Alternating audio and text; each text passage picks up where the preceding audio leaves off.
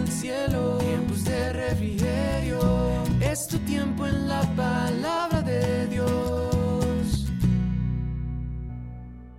Muy buen día para todos ustedes, mis queridos oyentes. Espero se encuentren muy bien. Hemos llegado al final de esta semana y nuevamente les doy la bienvenida a su espacio de tiempo devocional con Dios.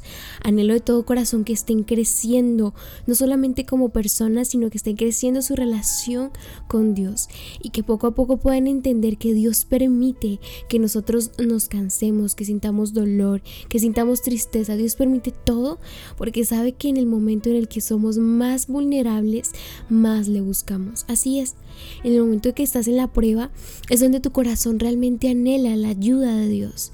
Si no tuviéramos dificultades, si no tuviéramos tristezas, dolores, ¿crees que nos acordaríamos de Dios? A veces por eso decimos, ¿por qué a mí? ¿Por qué a mí? ¿Por qué a mí? Y es porque Dios quiere llamar tu atención.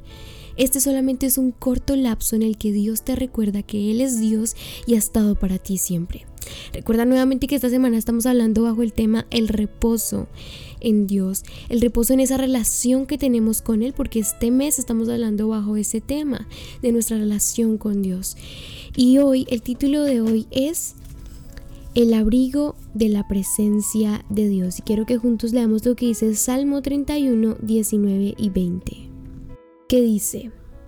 El 19 dice, qué grande es la bondad que has reservado para los que te temen.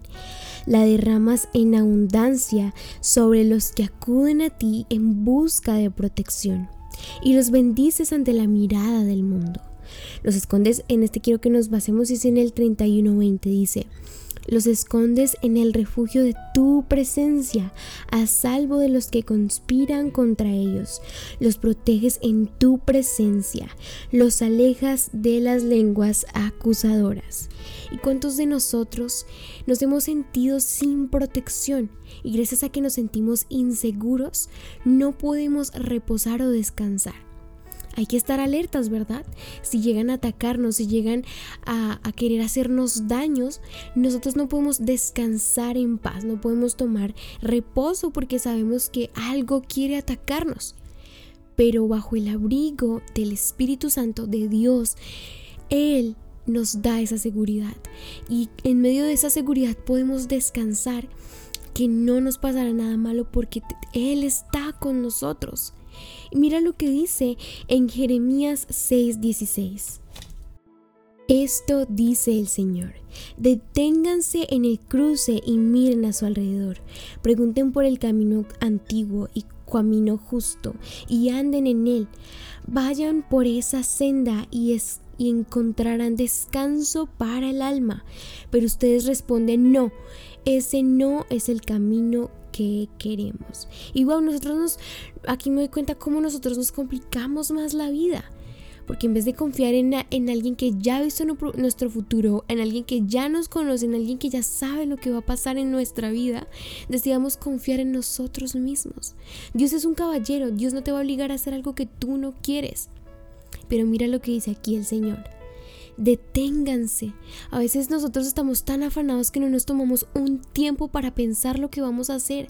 Y miren a su alrededor, pregunten por el camino antiguo, realmente en el camino en el que estás yendo es el camino correcto el camino justo y anden en él. Y déjame decirte que este camino, el camino que tiene eh, la bondad de Dios, el camino que tiene el descanso de Dios, es el camino difícil.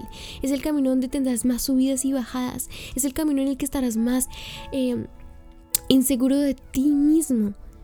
Pero es el camino que te llevará al éxito, es el camino que te llevará a encontrarte con la presencia de Dios y encontrar el descanso para tu alma.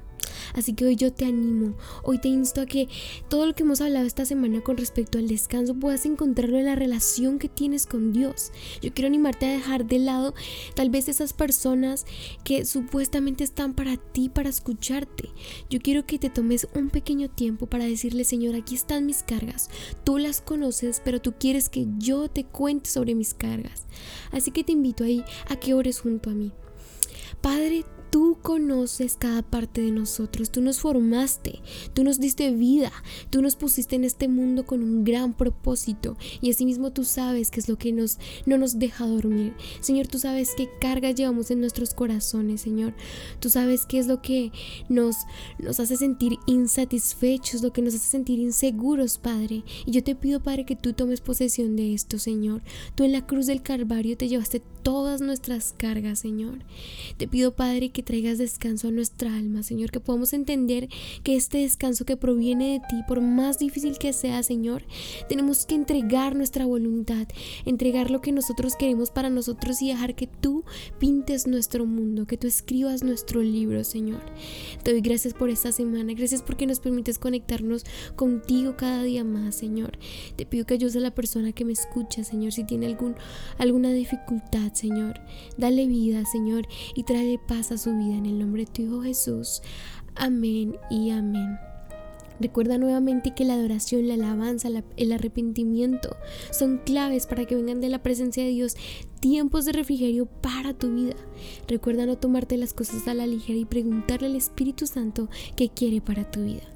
También recuerda seguirnos en nuestras redes sociales. Si tienes alguna petición de oración, nos encuentras como arroba tiempos de refrigerio Filadelfia en Instagram, Facebook, YouTube, Twitter y en TikTok como arroba TDR Filadelfia. También no olvides que la que te habló fue Sarita Valentina. Ten un muy bendecido fin de semana. Conectándote con el cielo